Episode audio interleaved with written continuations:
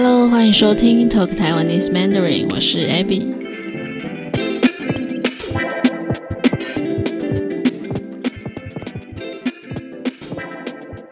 首先，先谢谢 Michelle、Peter、艾莎、Christy 加入我的 Patreon，感谢你们支持我做更多的节目，因为有你们的支持，让我有动力一直做下去。好的，现在也到了今年的尾声了。所以，我们来好好的告别二零二零年吧，还有聊聊我们的新年新希望。今年真的是风风雨雨的一年，谁也没想到疫情会影响全世界这么大，真的是很怪异的一年。希望在世界各地的你们都平平安安的。我自己在一年的尾声都会回顾一下这年自己做了什么事。像是有没有做些特别的事啊，或是去了哪里之类的。那今年我自己发生了很多事。那对我来说，其中一个重大的事，应该就是开始做这个 podcast 吧。我是一个行动力蛮强的人，通常想到什么就会去做。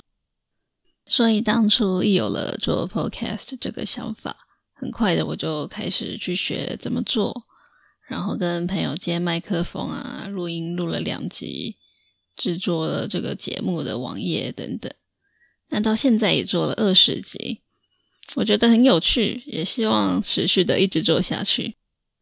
也希望你们可以一直收听下去，然后越来越多人听到这个节目，那我会觉得很开心。那通常这个时候，除了会去回顾一下今年发生了什么事。我们也会想一些新年新希望，或是定一些新年目标和计划。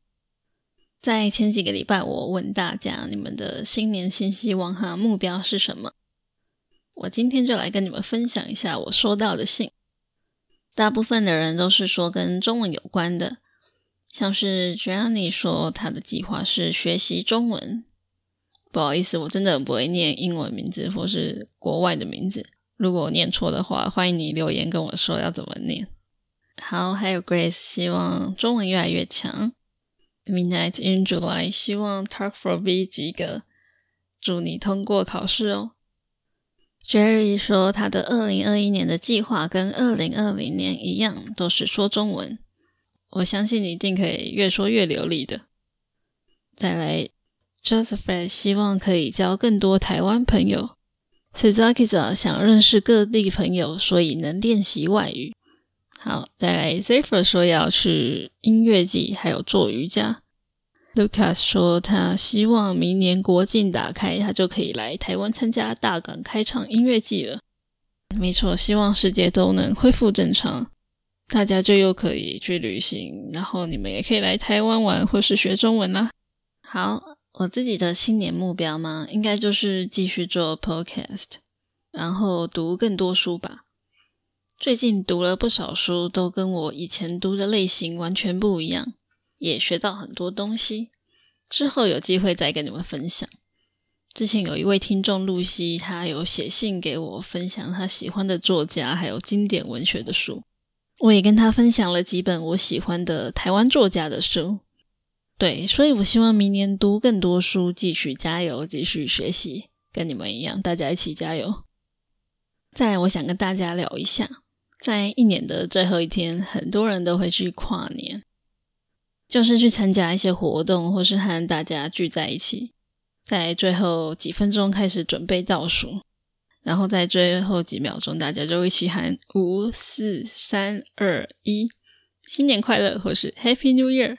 这样的活动就叫做跨年。在我以前当学生的时候，我会去台北一零一，那个是全台最大的跨年晚会，有很多明星艺人表演，很多人会去看演唱会。倒数的时候也有烟火。我去了几年，我就没再去了，因为人超多超级。也有去过淡水跨年，去东部旅行，或是去 KTV 唱歌等等。去年对我来说是最特别的一年。那时我在澳洲跟一群朋友去一个乡下的活动，我们在那边露营了一个礼拜，参加了很多好玩的活动，也认识了很多很棒的人，非常好玩的经验。没想到已经过了一年了，真的是很想念我在那边的朋友。最后教大家一下，在中文一月一号就叫做元旦，代表一年的第一天。这天是国定假日，大家都是放假的。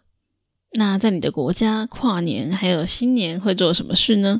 欢迎留言或是写信跟我分享哦。好，最后我要念一位听众在 Apple Podcast 给我的评论，他说内容又有趣又新鲜，帮助我的中文听力，谢谢你。谢谢你帮我评分，这对我来说是很棒的回馈。如果你喜欢我的节目，想要帮助我的话，也可以去 Apple Podcast 帮我评分哦，这样就可以让更多人知道这个节目，我就会非常开心。